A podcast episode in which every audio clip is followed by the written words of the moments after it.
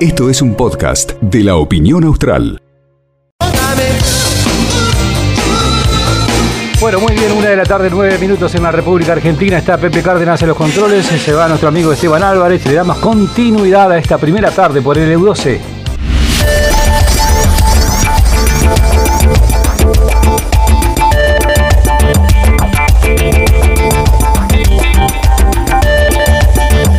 Bien. Eh, conocíamos esta mañana ¿no? la situación que se vivió ayer en el gimnasio 17 de octubre con este acto de vandalismo. Estuvo hablando, incluso escuchábamos a través del móvil la palabra del doctor Néstor Murray hablando sobre este tema.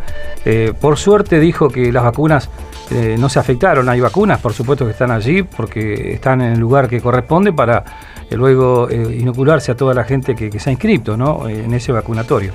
Bueno, sobre este tema hago una reflexión, por supuesto, y siempre importante escuchar la palabra del ministro de Salud y Ambiente de la provincia de Santa Cruz, ¿no? Eh, terminando prácticamente la semana y cómo avanzamos, digo, porque uno ve los números y de a poquito, por lo menos en Gallegos, da la sensación que el índice de positividad va bajando, ¿no? De a poco, pero va bajando. Ministro, ¿cómo le va? Eh, ministro Claudio García, ministro de Salud y Ambiente de la provincia de Santa Cruz. Buenas tardes. ¿Qué tal? Buenas tardes. Un saludo para ustedes y para toda la audiencia de esta prestigiosa radio. Bueno, en este sentido, en este marco, eh, ¿cómo está hoy viendo la situación? ¿no? Que siempre, lógicamente, eh, es compleja y de acuerdo a cada localidad también se van manifestando distintos tipos de satisfacciones, eh, digo, en procura de lograr bajar los números de positivos. Por ahí que ya es un poco más complicado la zona norte por estas horas.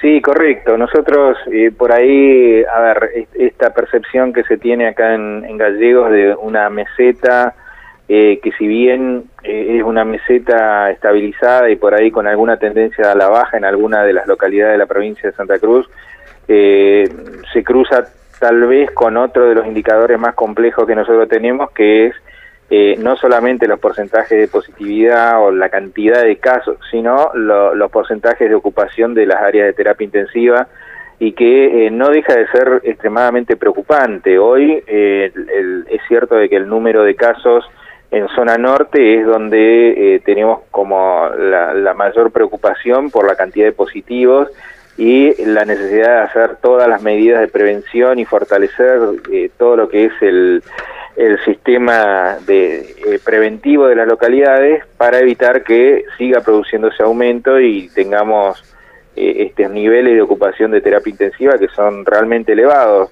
las Eras y Pico Truncado, por ejemplo, tiene un 100% de ocupación Caleta Olivia tiene un alto porcentaje, lo mismo que Puerto Deseado, y bueno, eh, nos hace estar permanentemente en alerta, si bien gallegos en este momento eh, la cantidad de internados que hay eh, es, un porcentaje importante, no, no estamos cerca de la ocupación plena, pero sí siguen existiendo casos, sí están las cepas nuevas dando vuelta en la provincia, y también esta situación de que, eh, a ver, la característica epidemiológica de esta segunda ola es distinta a la que fue la primera. Nosotros con, con menos cantidad de casos eh, tenemos pacientes más graves y ocupaciones más eh, elevadas de las áreas de cuidados críticos y de internación. Y a su vez con una complejidad de, la, de, las, de las personas enfermas muy grande, por lo cual nos hace tener muchísima más alerta todavía, ¿no? Si bien vamos con un muy buen proceso de vacunación eh, y prácticamente las personas que, que están vacunadas y se contagiaron nuevamente, hicieron alguna de las formas leves y no requirieron internación, salvo algún caso muy muy puntual. eh, tampoco hubo eh, fallecimientos a causa de enfermedad eh, COVID en personas vacunadas, sí hubo muertos que habían fallecido que, que que ingresaron por COVID, pero tenían comorbilidades severas y eran prácticamente pacientes terminales. Pero bueno, en ese aspecto no, no nos relajamos ni un segundo, no nos relajamos nada, porque la verdad es que la situación epidemiológica, no solo nuestra, es la, eh, la situación epidemiológica en toda la Argentina está extremadamente complicada y si bien estos nueve días que, que transcurrió las restricciones más severas estabilizaron y, amesetaron la curva, no deja de ser preocupante, ¿no? Más por las características de la contagiosidad de cepas como lo que es de, Manaus o la que es de Río de Janeiro y que a su vez tienen eh, unas implicancias sanitarias y, y, médicas bastante importantes porque son más contagiosas y generan más gravedad en las enfermedades que asociadas que vienen que vienen acarreando. En ese sentido, en la última reunión que tuvieron con la ministra a nivel nacional, la doctora Carla Bisotti, eh, todos los ministros de las provincias plantearon también, ¿no? Cómo intentar, o intentar al menos que, bueno, incluso se habla mucho de la, de la variante Delta, ¿no? De que no llegue eh, a las provincias. Sin lugar a dudas, esa es como una de las preocupaciones más importantes. Eh, principalmente en todo lo que es la, materia preventiva, un fuerte posicionamiento de las provincias de reforzar todo lo que son los controles de ingreso a la Argentina, que de hecho las, las fronteras están cerradas, pero eh, hay trabajadores esenciales, por ejemplo, que tienen habilitada la posibilidad de, de ingreso o el retorno de personas que estaban en el exterior, que están volviendo a la Argentina.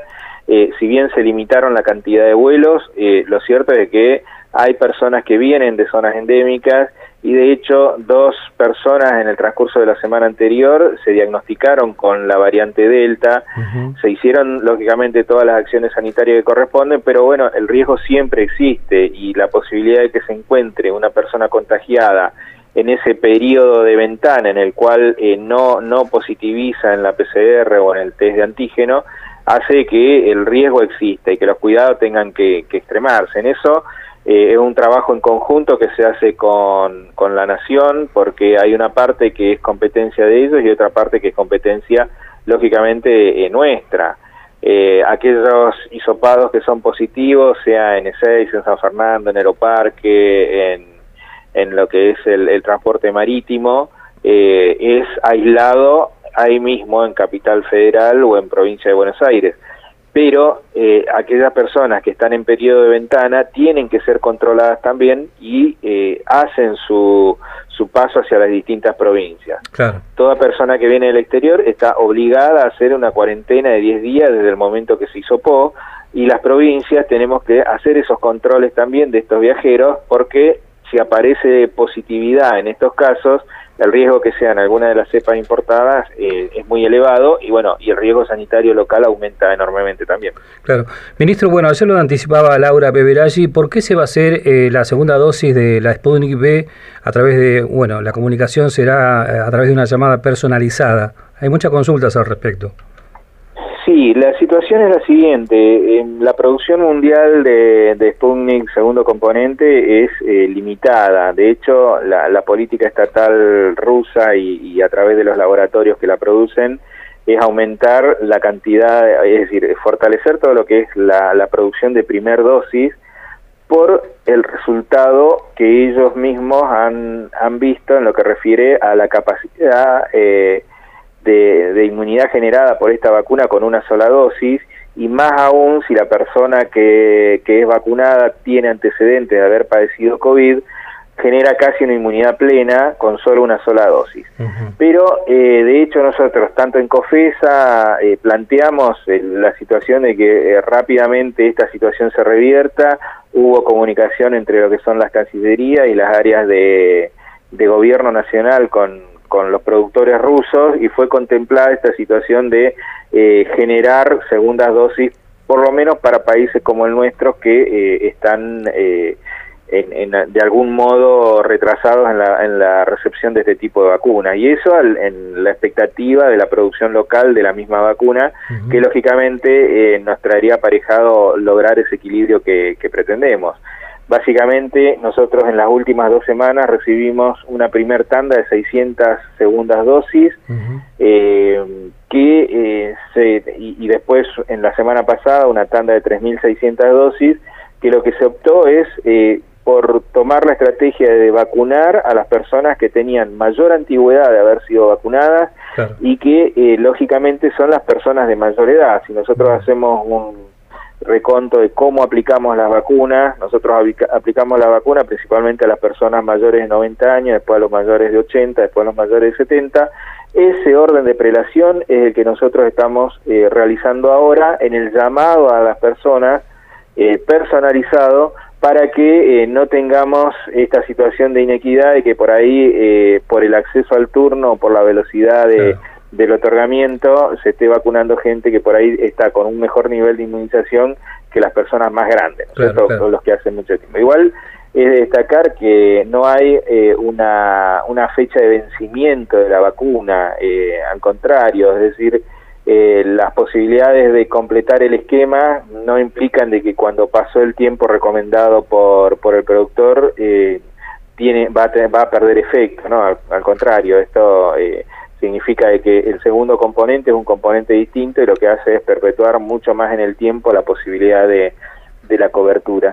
Y por ahí voy a permitirme, si ustedes me lo permiten, ¿no? Eh, plantear una situación respecto a esto, porque estamos recibiendo denuncias de, eh, a ver, de, de Paskins o de redes sociales o de comunicaciones de tipo informal que citan a las personas a vacunarse en un determinado lugar a una determinada hora y que en realidad no son, eh, a ver, digo, jugando con la expectativa de la gente en lo que se refiere al recibir o al eh, a, tener que ser vacunado con esta segunda dosis de Sputnik. y, y, la verdad que hasta llamados telefónicos desde números desconocidos diciéndole a la persona, mire, usted tiene que vacunarse tal día en tal lugar, eh, y la verdad que son eh, llamados falsos, son llamados que, que, no tienen... Realmente, digo, no, nos duele mucho esta situación porque el hecho de, tener que interactuar por ahí con una persona mayor y explicarle que no, que va a ser llamado, que la persona que lo llama se va a identificar, que le va a dar el, eh, la matrícula de la persona que está llamando, si es un profesional de la salud, sea enfermero, sea médico, o si es un funcionario, se va a identificar correctamente como corresponde, eh, independientemente que por ahí sea eh, la llamada de un número denominado anónimo, pero, eh, a ver, las vías de comunicación son esas y para el resto la vía de comunicación es la formal, de la cual, bueno, ustedes forman parte de, esta red de comunicación real, ¿no es cierto? Claro, claro. Y no, y no eh, la generación de fake news como eh, lamentablemente estuvimos viendo en estos últimos días. la verdad que mancha todo lo que es el proceso vacunatorio que se viene llevando con una claridad y una transparencia meridiana, absoluta y con unos resultados, y, a ver, en este momento haber vacunado a más de 140 mil personas nos pone como eh, una de las provincias que más ordenadamente lo viene haciendo y con los mejores porcentajes de, de vacunación a mm. punto tal que nosotros en lo que se refiere a vacunación con la vacuna china, con Sinopharm, eh, prácticamente no nos quedan personas para terminar de inmunizar, es decir, ya con las dos dosis, eh, con la vacuna Covishield se vacunó aproximadamente el 100% de las personas que se habían vacunado con, con esa vacuna ya, con la segunda dosis también. Y con vacuna Astra eh, tenemos en stock, tenemos en reserva eh, para colocar la segunda dosis cuando se cumplan las ocho semanas mínimas de intervalo. es decir, fíjese, se va adelantado en el proceso que tenemos la vacuna esperando a las personas y no al revés. Lamentablemente no es así con, con Sputnik y responde a una cuestión de tipo internacional y, y nosotros nos adaptamos para poder eh, resolver esta este déficit de vacunas que, que viene habiendo en lo que es la, cuestión productiva. En la expectativa está eh, que, que, Rusia comenzó esta producción y, seguramente pronto vamos a tener las cantidades suficientes para terminar de vacunar, pero en la lógica también es considerable esta situación de que una persona que recibió la primera dosis ya tiene un nivel de inmunización importante. Igual no significa que tenga que dejar de cuidarse. El, seguir cuidándose es como una premisa fundamental porque eh, si bien las vacunas tienen un alto porcentaje de cobertura a las nuevas cepas, esto no significa que eh, al, al eliminar las cepas tradicionales no progresen el resto de las cepas como cuando uno eh, hace tratamiento con antibióticos, ¿no? Mata a la mayoría de los gérmenes y por ahí sobrevive el más fuerte y es el que después nos genera las mismas complicaciones. Entonces esa es una situación que quería aclararla y que la gente eh, se quede o que tenga la certeza que desde este ministerio en el momento que llegan las vacunas se distribuyen equitativamente a toda la provincia y eh, rápidamente son vacunadas las personas que tienen que ser vacunadas como corresponde. Cuando aparecen esta falsa noticia, doctor, ¿se, ¿se actúa de alguna manera o directamente no hay pérdida de tiempo en ese sentido? Y la verdad es que, a ver, eh, situaciones ayer se dieron, por ejemplo, a las 6 de la tarde, eh, comenzó a circular una información falsa y nosotros rápidamente salimos con, con comunicados y, y, con los medios eh, que son nuestros grandes aliados en la materia de comunicación formal y real, ¿no es cierto? pero bueno, lamentablemente por ahí la gente cae en estas trampas y, se presenta en los vacunatorios, se le genera la duda a la persona, ¿no es cierto? Por eso nosotros fortalecemos todo lo que es la comunicación oficial y que la gente esté atenta a los medios oficiales de comunicación y a los eh, comunicadores que son realmente serios y que no eh, generan esta confusión en las personas.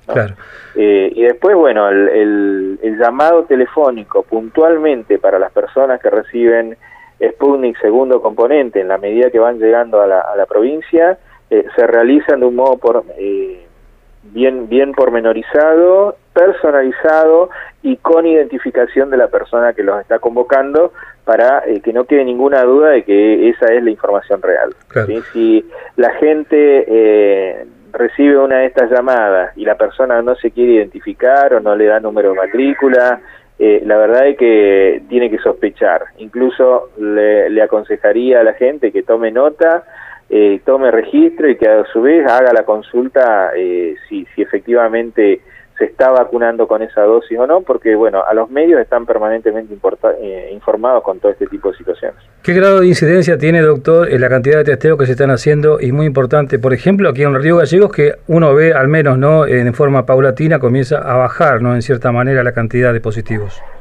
Correcto. Eh, nosotros tenemos un índice de positividad que es el índice, eh, diríamos, más aceptable que pueda haber, que es cercano al, al 10%. Eh, este índice de positividad eh, eh, implica, lógicamente, evaluar a personas que son sintomáticas y que tienen la manifestación clara de la enfermedad, junto con aquellas personas que forman parte de esta estrategia que nosotros impulsamos desde el semáforo epidemiológico, que es la detección de las personas asintomáticas que no deja de ser una cuestión de riesgo, porque el hecho de detectar o de que haya personas asintomáticas circulando implica que el virus está circulando y si bien en la persona que lo porta puede no generar síntomas, en la persona que se contagia puede llegar a matarlo. Entonces, este tipo de situaciones de, evaluar a personas asintomáticas, nosotros lo vemos como, como fundamental. Hay un piso mínimo que tiene cada localidad para hacer testeos en función del resultado epidemiológico que se hace cada semana y es, eh, a ver, como estrategia planteada a nivel eh, nacional, es copiada por varias provincias y es validada también por el Consejo Federal de Salud, ¿no? Y por, por las autoridades eh, ministeriales. Nuestra metodología que se origina acá en la provincia de Santa Cruz, de establecer este semáforo epidemiológico con el índice epidemiológico ajustado a población, es una de las situaciones que hace que nosotros tengamos un perfil y una proyección semanal de cómo viene dándose la situación epidemiológica y de intervenir rápidamente en medidas eh, si la situación eh, sanitaria entra en algún nivel de estrés o eh, comienzan a generarse brotes y que requieren algún tipo de medida de cuidado especial o aumentada, ¿no? Como así también eh, ver cuál es el perfil de, de la situación epidemiológica en cada localidad de aumento, de estabilidad o de descenso del número de, casos o de baja del indicador epidemiológico. Sí, pero la preocupación por ahí pasa a la zona norte, uno en las ceras, truncado, truncado, bueno, hasta ayer también estaba al 100% junto a las ceras en cuanto a la ocupación en Kamasuti, ¿no? Correcto. Eh, las eras y truncado, hasta el informe de ayer, tiene un 100% de ocupación y eso sin duda va cruzado con el semáforo porque nos hace que en esas localidades eh, tengan que tomarse medidas de cuidado mucho más eh, intensas que las que no tienen una ocupación plena estando en, en el mismo color del indicador, porque el hecho de aumentar los casos puede requerir internación en terapia intensiva y que no tiene la capacidad local para resolverlo.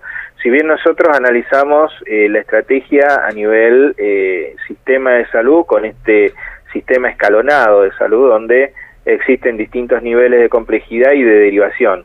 De hecho, eh, de las cuatro localidades que tienen terapia intensiva en zona norte, dos tienen ocupación plena, pero otras dos tienen todavía capacidad para internar pacientes.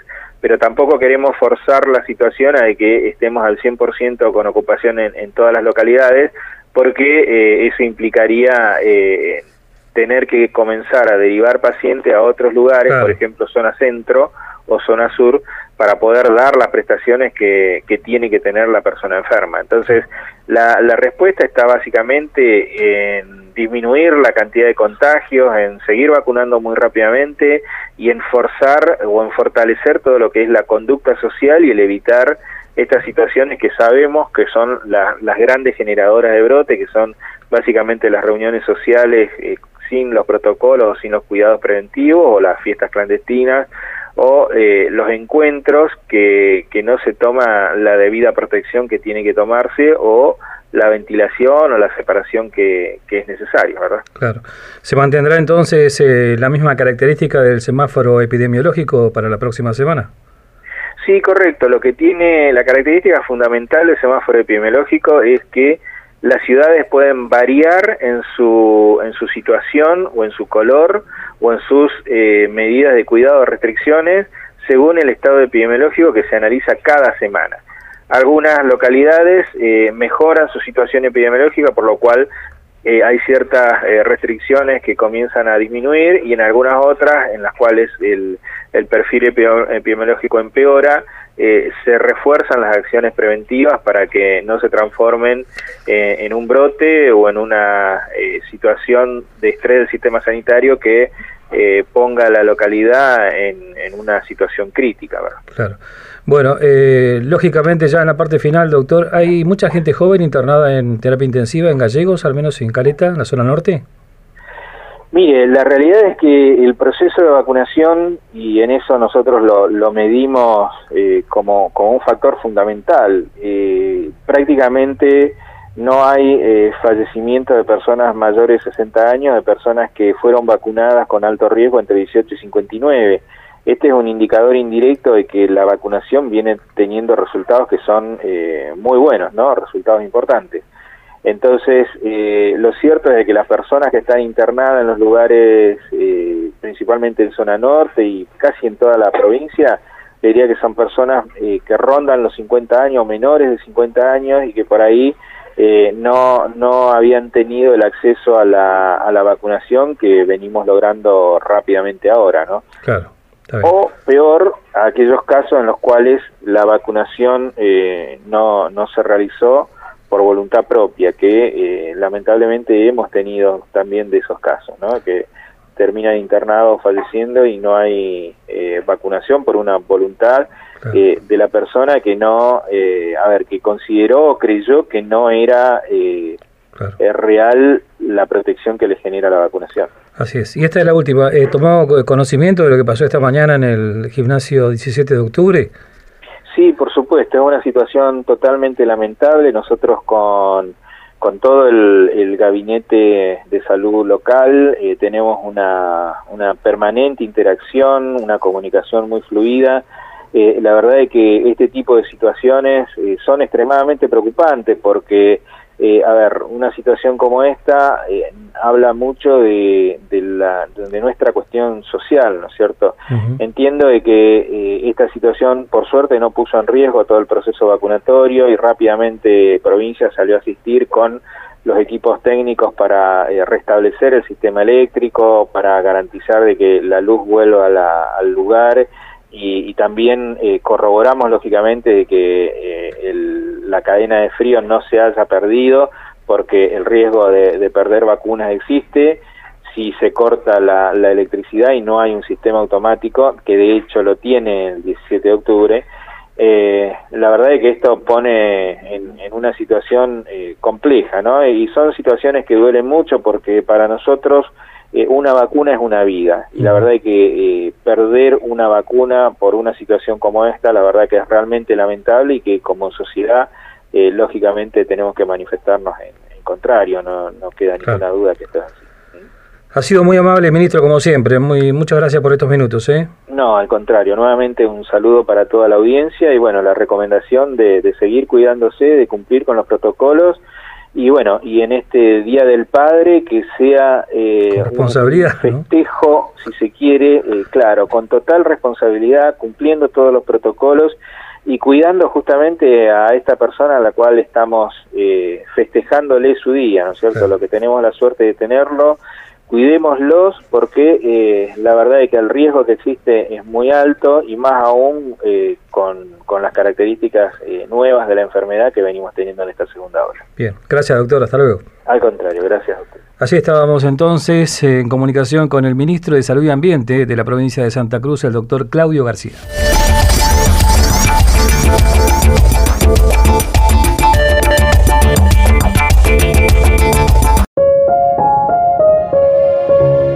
Un podcast de la opinión austral.